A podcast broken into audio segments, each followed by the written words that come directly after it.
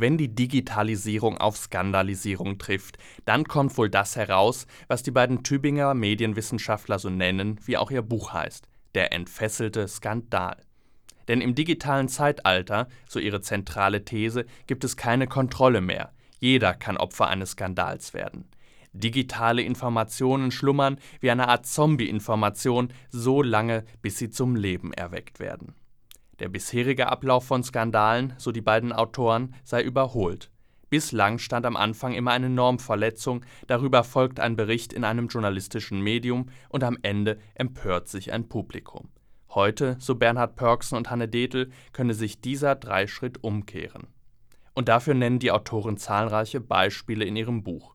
Auf den rund 240 Seiten beschreiben sie detailliert bekannte Fälle, etwa die Veröffentlichungen von Wikileaks oder die Doktorarbeit von Karl Theodor zu Gutenberg. In beiden Fällen war zuerst das Internet. Doch auch weniger präsente Beispiele, wenn es etwa um amerikanische Abgeordnete oder eine chinesische Studentin geht, werden geschildert. Anhand dieser Beispiele ergründen die Wissenschaftler die Mechanismen dahinter. Doch neben dieser Analyse und Beschreibung steht die Frage, wie gehen wir mit diesem Phänomen um? Der Medienwissenschaftler Bernhard Pörksen liefert die Antwort, indem er einen neuen kategorischen Imperativ für das digitale Zeitalter definiert. Handle stets so, dass dir die öffentlichen Effekte deines Handelns stets vertretbar erscheinen, aber rechne damit, dass es nichts nutzt. Damit ist dir alles klar, oder?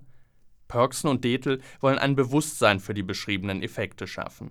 Das gelingt ihnen durch die anschauliche Darstellung auch gut. Damit umzugehen, das muss jeder von uns selbst lernen. Aber ein Bewusstsein für das Problem, und genau das schafft dieses Buch, ist ja bereits ein erster Schritt.